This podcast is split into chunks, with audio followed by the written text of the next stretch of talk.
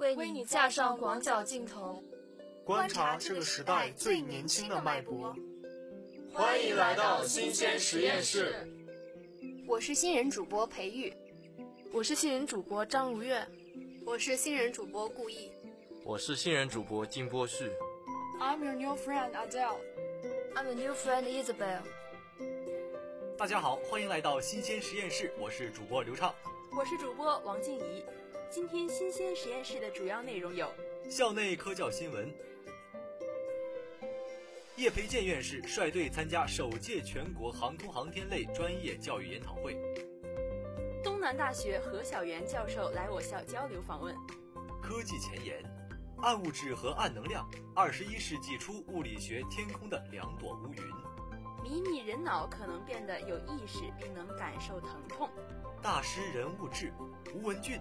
顽童爱数学，生活科普，大可不必谈癌色变，几招揭开致癌谣言面纱。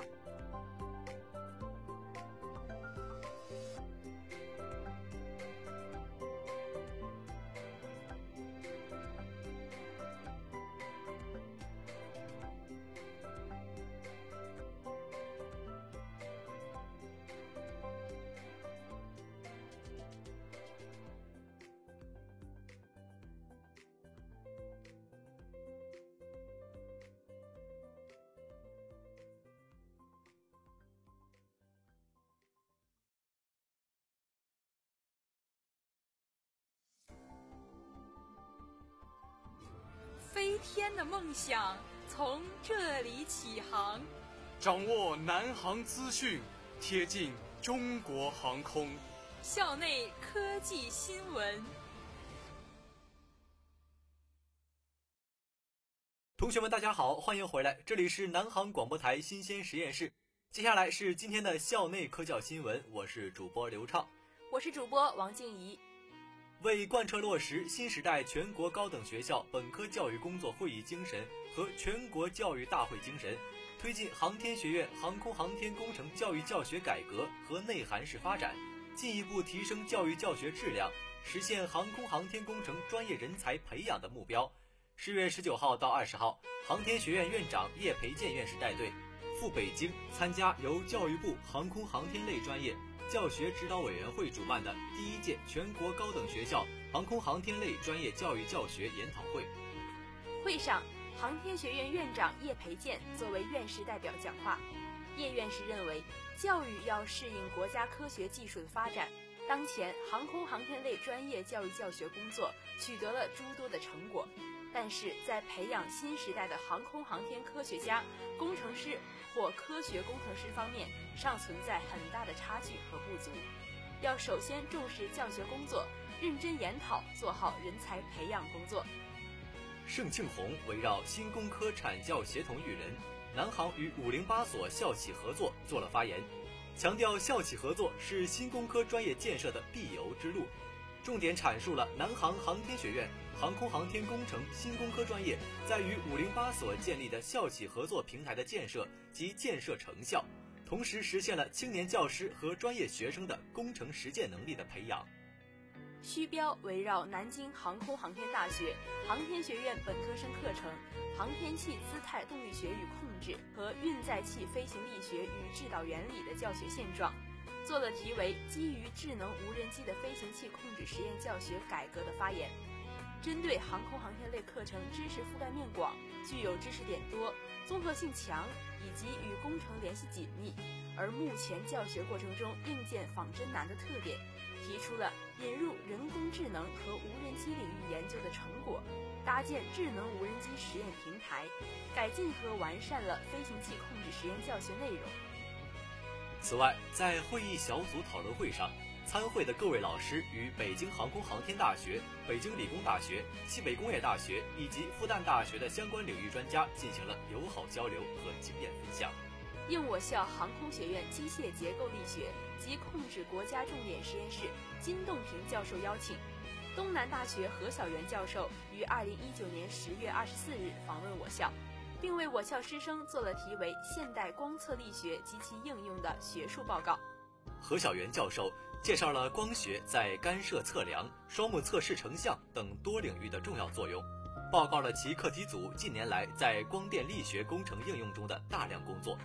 报告内容不但具有学术深度和高度，还十分详实生动，对我校相关科研工作具有重要借鉴意义。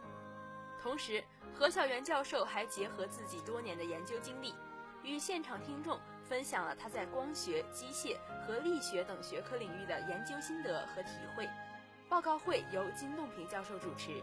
访问期间，何小元教授在金栋平教授的陪同下，参观了机械结构力学及控制国家重点实验室及振动工程研究所，针对双方共同关注的气浮台试验动态测量等问题进行了深入交流。此次交流访问取得了显著成果。此次交流访问取得了显著成果，对于增强我校与东南大学间的学术交流以及合作研究将起到积极的促进作用。我们再来了解一下何小元教授吧。何小元于1994年9月在西南交通大学获固体力学专业工学博士学位，现任东南大学力学研究所所长，土木工程学院二级教授、博士生导师。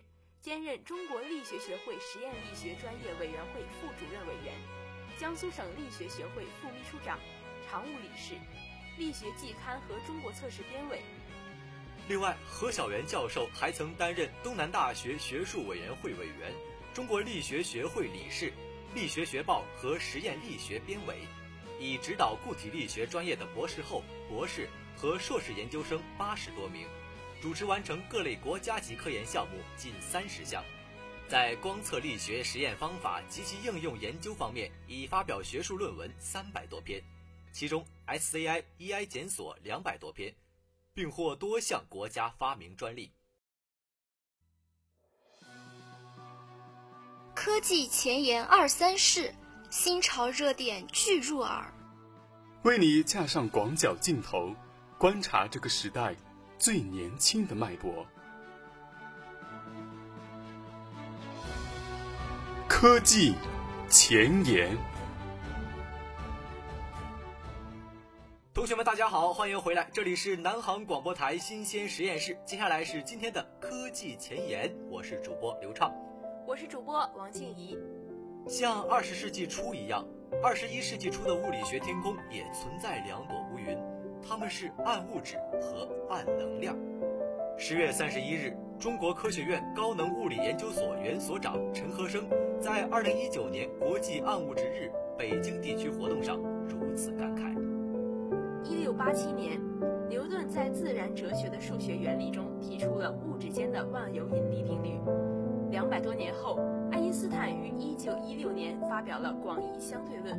把牛顿的引力理论推广到适用高速运动的物体。牛顿和爱因斯坦的引力理论一直被人们奉为圭臬。然而，上世纪二十年代起，越来越多的天文观测表明，在星系到宇宙的尺度存在一些与牛顿和爱因斯坦的引力理论不一致的现象。陈和生说道：“天文学家观测到漩涡星系的旋转曲线，并没有按照引力理论预言的那样。”在星系的发光区域以外迅速下降，而是平缓的延伸。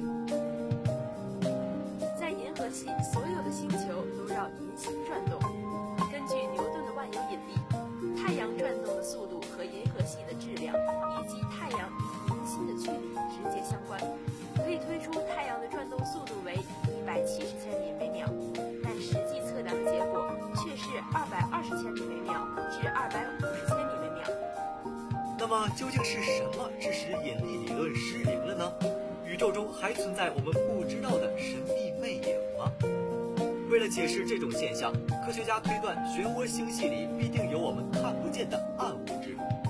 还有很多其他的天文观测数据也表明有暗物质存在。宇宙微波背景辐射观测实验的结果给出了暗物质在宇宙物质的总量比例。在宇宙中，质只占百分之四点九，而暗物质占到百分之二十六点八，暗能量占到百分之六十八点三。这个结果是相当惊人的。粒子物理的基本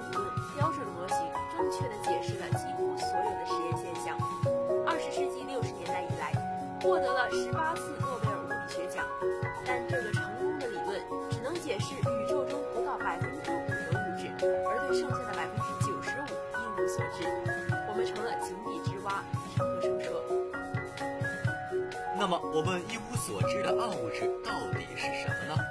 物理学家还不知道，他们猜测暗物质是一种具有弱相互作用的重粒子，它比氢原子要重几百倍甚至几千倍。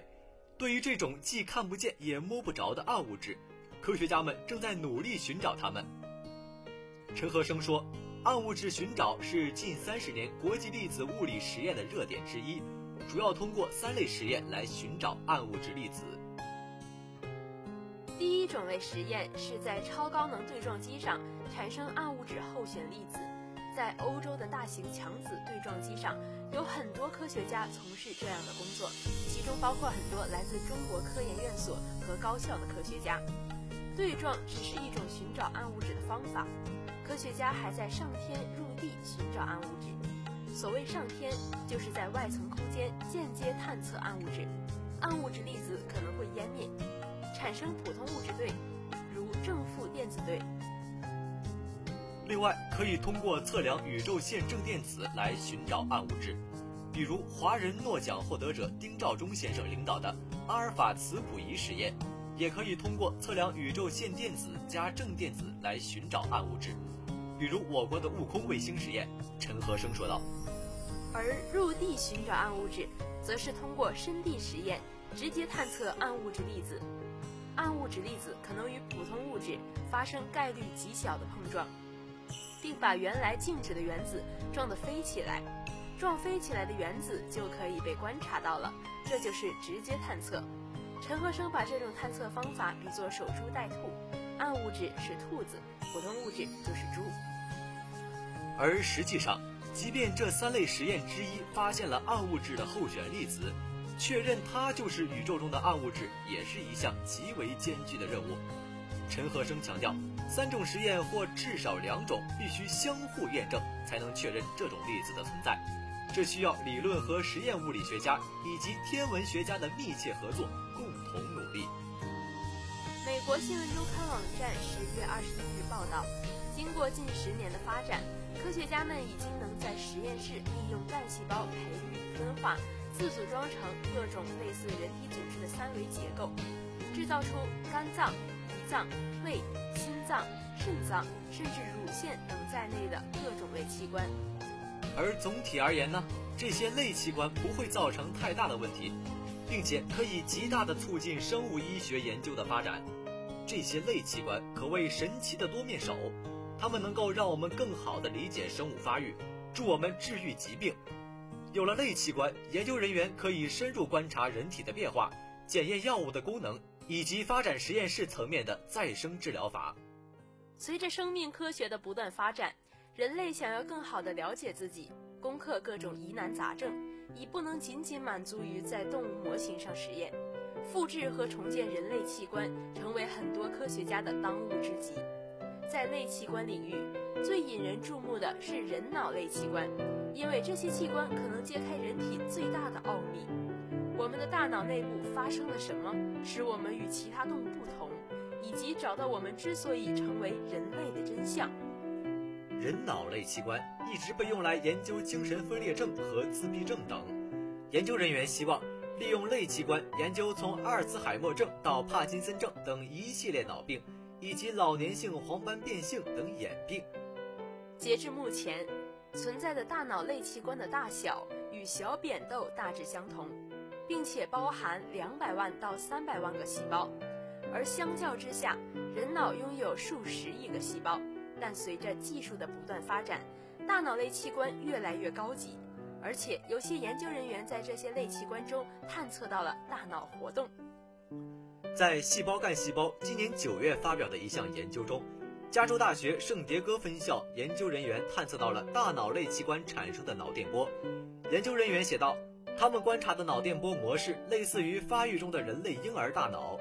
研究人员称，在这一发现的基础上，科学家可以利用这些微型大脑来研究大脑发育，对疾病建模以及了解大脑的演化有重要作用。据悉。在这项最新研究中，研究人员培养出的大脑类器官由人类多功能干细胞分化而来。通过将干细胞置于模拟大脑发育环境的培养环境中，干细胞分化成不同类型的脑细胞，并组织成类似于发育中的人脑的三维结构。研究小组在大约两个月时就探测到来自类器官的脑电波，在四到六个月的时间里，实验室培养的细胞电活动达到了前所未有的水平，而且根据细胞电活动可以推测出类器官中的神经元已经建立了数十亿个连接。此外，在最近的一项研究中，哈佛大学的研究人员发现，生长了八个月的大脑类器官形成了他们自己的神经元网络。这些网络有活力，对光线有反应。而在圣迭戈索尔克生物研究所的弗雷德盖奇领导的另一项研究中，研究人员把人脑类器官移植到老鼠大脑中，发现它们与老鼠的血液供应连接起来，并萌生了新的联系。但该实验和其他类似实验提出的另一个问题是：这些迷你大脑是否可能获得意识？这并非科学家首次提出人脑类器官可能面临的这一伦理问题。二零一八年，一个由生物学家和哲学家组成的小组讨论了涉及人脑替代物的研究所涉及的问题。当时，作者在《自然》杂志撰文指出，如果研究人员能够在实验室中创造出似乎具有意识的大脑组织，那么该组织是否应该得到我们给予人类或动物研究对象同等的保护？据英国《卫报》报道，斯坦福大学法律和生物科学中心主任汉克·格里利称，就目前而言，大脑类器官还没有复杂到立即引起人们的担忧。但如果类器官能够感知和对可能导致疼痛的刺激做出反应，这种担忧就会变得较为严重。但他也说，我对是否有人达到或接近那一点深感怀疑。伦理。法律和生物科学的社会意义方面专家尼塔·法拉哈尼表示，开展人脑类器官相关研究，以减轻人类因大脑受损而造成的痛苦，至关重要。苹果砸中的脑袋发现了物体运动的定律，一千次失败的实验点亮了世界的每个角落。每一次人类科技的变革。都有人为之默默奋斗。走进科学人物，体味多彩人生。大师人物志。同学们，大家好，欢迎回来，这里是南航广播台新鲜实验室。接下来是今天的大师人物志，我是主播马子杰，我是主播王晨宇芳。今天给大家介绍的大师是已故数学家、中国科学院院士吴文俊。三十八岁成为中科院学部委员，被称为数学天才，却自认是个笨人，在国外已享有盛名，却在二十世纪五十年代坚持回国。人们称他是爱国科学家。近日，国家主席习近平签署主席令，授予四十二人国家勋章、国家荣誉称号，其中已故数学家、中国科学院院士吴文俊获人民科学家国家荣誉称号。吴文俊先生是我国最具国际影响的数学家之一，他在拓扑学和数学机械化领域成果卓著。他提出的无公式、无是性类，至今仍被国际同行广泛应用。他的工作对数学与计算机科学的研究影响深远，被国外同行称为计算机代数和符号计算领域一位真正的巨人。他曾经有一张流传很广的照片。他坐在一张大象的鼻子上，那是他两千年在泰国见一位女士爬到大象鼻子上照相，自己也感到好奇，于是就爬上去试试。那一年他八十一岁。还有一次，他在香港参加研讨会期间，瞒着别人到游乐场去坐了一次过山车。事后，他说自己其实感到害怕，可是下不来了。不管从哪个方面看。吴文俊都不是人们想象中的古板科学家的形象，他爱笑、随性、爱围棋，尤其爱看电影。他对电影的热爱是从在法国时开始的。他后来回忆说，第一次看电影是在斯特拉斯堡，看的第一个电影是根据普希金小说《上尉的女儿》改编的。据说，九十二岁那年，电影迷吴文俊还自己坐公交车去了电影院，还去喝了杯咖啡。结果受到了家人的批评。二十世纪七十年代中后期，他已经年近六十。那时，他对中国古代数学史产生了兴趣，对九章算术进行了深入的研究。他认为，以九章算术为代表的中国传统数学的思想方法，是以算为主，以数为法，于理于算，不证自明。这与西方数学的逻辑演绎证明和公理化体系有异曲同工之妙，在数学历史发展的进程中可谓交相辉映。他从传统中探索新路径，自学了九章算术在内的算学书籍，通过对中国古算思想方法的研究，开创了机械化数学崭新领域，被赞誉继往开来，独辟蹊径，不习前人，富于创新。对于身边人认为中国古代无数学的观点，平时凡事不计较的吴文俊总是忍不住与人争辩，寸步不让。甚至不惜翻脸，所以有些业内人士经常感叹，吴文俊是以一己之力，以传统算学为基础，开展算法研究。如果没有他，这个学术领域将沦为伪科学。在吴文俊看来，中国古代数学自成一体，不仅与西方理论是完全不同的思路，而且对现代数学很有启迪。一九七七年，他发表了《中国古代数学》。对世界文化的伟大贡献。一九八七年，他发表了更加重要的中国传统数学的再认识，引起了数学界的极大兴趣。他说：“这是对数学史正本清源的研究，使人们认识到中国古代数学曾有过辉煌成就。”他坚持认为，中国数学在世界上的位置远比今天靠前。九章算术、周髀算经、四元玉鉴。等一批大家和著作，使中国数学曾经处于世界巅峰。其实，吴文俊的数学路最早是从拓扑学开始的。他师从著名数学家陈省身，在这一领域取得了影响深远的经典成果。这些成果被认为是二十世纪五十年代前后拓扑学的重大突破之一。吴氏性垒、吴氏嵌垒以及吴公式都在这一时期诞生。许多著名数学家从他的工作中获得启发，或直接以他的成果为研究起点。二十世纪七十年代，他被下放至位于海淀的北京无线电一厂，随工人一起控制计算机。在这里，习惯手算、心算的他，意识到计算机的意义，便开始深入探究数学机械化领域。他致力于用机器运算代替人力，使得数学逐步摆脱简单的繁琐计算和推理。而数学机械化的概念，又最终影响了包括人工智能在内的新兴领域。据后来人回忆，当年在中科院数学所机房内，总有一名排队上机的老人，每天练习超过十个小时，从单指打字到双手自如，寒来暑往从不间断。那是花甲之年的吴文俊，在自学计算机编程。吴文俊不喜欢有些人说他是数学天才，见鬼了！不下苦功，怎么可能有成就？他说：“什么灵光一闪，我还没见到过什么灵光，我自己也没有灵光，我就是个笨人。我有种怪论，数学是给笨人干的。但就是这个给笨人干的数学，却是他一生所爱。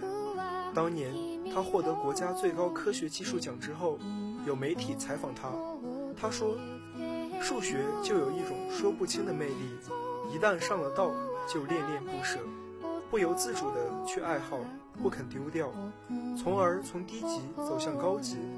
数学事业不是一个人或几个人就可以做好的，它需要大家的共同努力。我不想当社会活动家，我是数学家、科学家。我最重要的工作是科研，我欠的债是科学上的债，是对党和国家的债。双十一频频剁手是正常心理吗？身份证贴窗可贴，可以防消磁吗？监控摄像头可以隔空盗刷微信付款吗？生活丰富多彩，谣言千变万化。戴上火眼金睛，享受放心生活。生活科普，给你的生活加点科学。同学们，大家好。欢迎回来，这里是南航广播台新鲜实验室。接下来是今天的生活科普，我是主播王晨宇芳，我是主播马子杰。自古以来，人类对健康的追求从未停歇。随着人类医学研究的发展和寿命的延长，癌症这种疾病由于死亡率极高，成为公众关注的焦点，以至于谈癌色变。更有甚者，将日常饮食与致癌挂钩，混淆视听。例如，由于选择过度加工的精面粉为原料，面包一度成为致癌元凶，而荞麦也因为与肉类食物相克，在致癌榜上赫赫有名。隔夜蔬果、坚果类、瘦肉、鱼禽蛋类以及大蒜、辣椒、钙片、维生素 D 这些常见饮食，都和癌症绑定关系，成为危害公众健康的刽子手。其实不必谈癌色变，只要在正规渠道购买的质量合格的食品，同时根据个人身体状况适量摄入的话，一般不会致癌。目前社会上流传的食品致癌谣言，往往存在以下几个特征。一食物相克，食物相克是指两种或多种食物同时食用可能对健康产生的伤害。这类谣言往往引用中医理论和民间经验，易使公众产生认识上的偏差和错误，而难辨真伪。土豆烧牛肉、土豆西红柿、黄豆炖猪蹄儿、小葱拌豆腐、花生与黄瓜、牛肉与板栗、鸡蛋豆浆，这些常见的食物搭配，竟然也在相克的行列里。调查发现，一百二十份食谱中，同一餐次中出现的食物搭配比例超过百分之三十的有：黄瓜和花生百分之七十六点三，牛肉和栗子百分之六十七点四，黄瓜和西红柿百分之六十四点五，豆浆和鸡蛋百分之五十八点九，葱和豆腐百分之四十八点七，菠菜和豆腐百分之四十二，黄豆和猪肉百分之三十点六等。所调查的相克食物在部队膳食中经常一起食用，并未出现不良反应。只要做到合理搭配、平衡膳食，食物及营养素之间的作用都是可以忽略不计的。而因此就说两种食物相克，肯定是不准确的。二，空谈危害，不谈剂量。如宣传松花蛋致癌，实际新法腌制松花蛋早已不再添加黄丹粉。黄丹粉就是化学中所说的氧化铅，因此新法松花蛋的铅含量很低，一般蛋清中铅的含量为每克零点八到一点四五微克，蛋黄中每克含铅零点四到零点七三微克。按一个松花蛋含三十克蛋黄和二十五克蛋清计算，即使以含铅最高值，一个松花蛋的铅含量约为零点零五毫克。根据 FAO 建议，每人每天铅的允许摄入量。不应该超过零点四毫克，因此，这些新工艺松花蛋可以安全食用。谈对健康的危害，不可以抛开剂量空谈。三，夸大其词，如隔夜菜致癌这类说法也经常听到，说蔬菜中的硝酸盐会变成亚硝酸盐，成为致癌物，导致隔夜菜致癌。事实上，蔬菜中含有的硝酸盐，在细菌的作用下产生亚硝酸盐是个缓慢的过程。另外，即使偶尔吃过几次隔夜菜，也不是一定就会罹患肿瘤。隔夜菜致癌的确是有些夸大其词，误导大众。以上就是今天的中文节目，一段音乐过后将是我们今天的英文部分。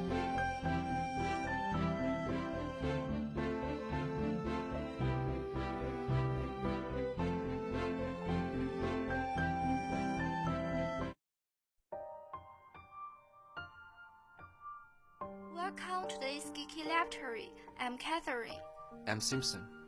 First, Floating Lab aims to accelerate a transition to greener energies. Atop the Thames River, against the backdrop of historic London, floats what is quite possibly the future of green energy. Millions of boats are transporting everything from what we are wearing to what we are eat, to what we put over our heads, you know, our homes. Everything is transported via maritime transportation, so it's really important that we find a solution to limit their impacts on the planet. The 30 meter energy observer visited 25 countries since leaving France in 2017. The craft is powered only by electricity sourced from the sun, wind, and the water on which it glides. Oh, and it moves silently while contributing nothing to greenhouse gas. This here is the electrolyzer. It's a very important piece of equipment.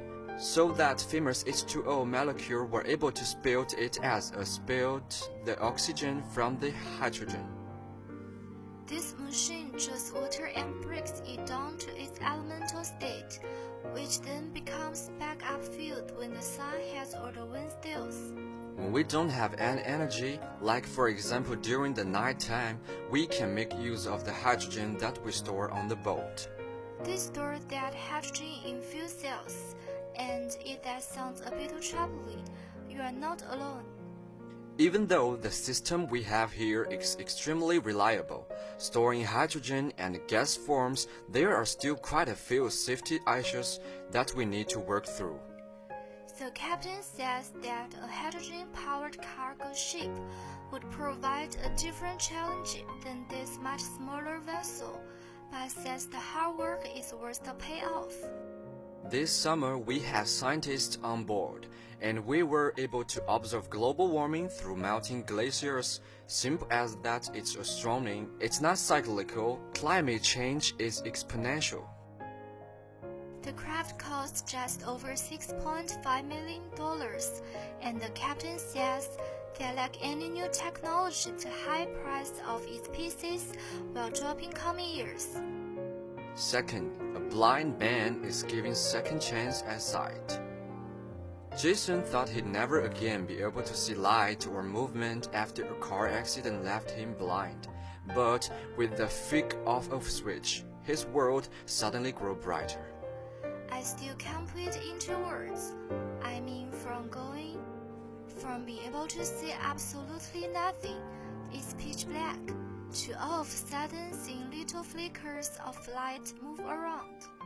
Well, it's not normal sight. John has an easier time navigating the world around him, being able to tell where the doorway is, being able to tell where the sidewalk begins or ends, or where the crosswalk is are, extremely meaningful events that can help these people regain some form of independence.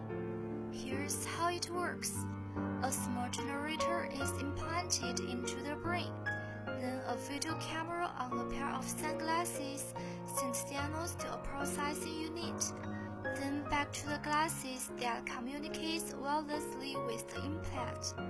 This stimulates a pattern onto the visual cortex of the brain and allows users to detect movement and patterns of light. We basically have the video camera in the video processing unit, functioning or performing the functions of what the eye normally does.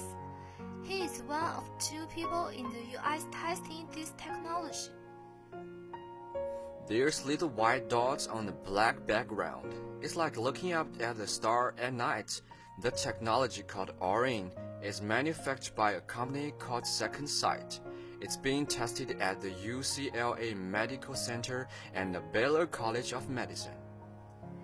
As he learns what each flicker of light represents, John is helping the technology become more useful. Someone moving across the room, walking past me or walking away from me, or is the light against the wall. It was just amazing to have some form of functional visual again. He can now sort his laundry and do other everyday activities he once couldn't do. Crossing the road is much easier and much safer for me because I can look down and just follow the white line on that's painted on the road. The researchers believe this technology could one day, in people with a wide range of vision impairments from diabetes to those who lost their vision or were born blind. Third, internet overuse grows. Just over 60% of the world now has access to the internet, and in developed countries, there are computers everywhere at work, school, and home, and even at our fingertips. But according to the World Health Organization, excessive use of internet, cell phones, gaming, and other platforms can have negative health consequences. And physicians are still learning how to deal with the troubling trend. and physicians are still learning how to deal with these troubling trends. Internet addiction is an illness both physical and psychiatric. Lately, it has become high in our agendas. Aktep is the president of Turkish Association of Information Technologies. It's actually more dangerous than another type of addictions because we know that other addictions are completely harmful and bad. For example, we advise people to quit cigarettes, drug addiction, internet addiction, on the other hand, is different. Different? Because sometimes it can be hard to pinpoint a specific harm. Internet addiction can also be called technology addiction. Taking selfies using mobile phones are different aspects. Using mobile phones are different aspects. This is a psychological disease, but it does not have a medical cure. It needs to be tackled with education. There has to be deliberate studies on this. Just over 75% of the Turkish people between the age of 16 to 74 used the internet in 2019, according to research done by the Turkish Statistical Institute. As a nation, 88.3% of Turkish homes have access to the internet, but even as internet overuse is still being debated by experts, it is clear that children are the most vulnerable. Kids choose their parents as a role model. Families should be a little more careful about internet computer and smartphones usage. Parents shouldn't use these devices in front of their children. They should also monitor and limit their children's screen time to see an hour or two hours, depending on the kid's age. Parents should be well disciplined when it comes to their kids' internet usage. The World Health Organization says excessive use of internet, cell phones, and other technology is increasing so much it now considers it a significant health problem. Well, that's all. Thank you for listening.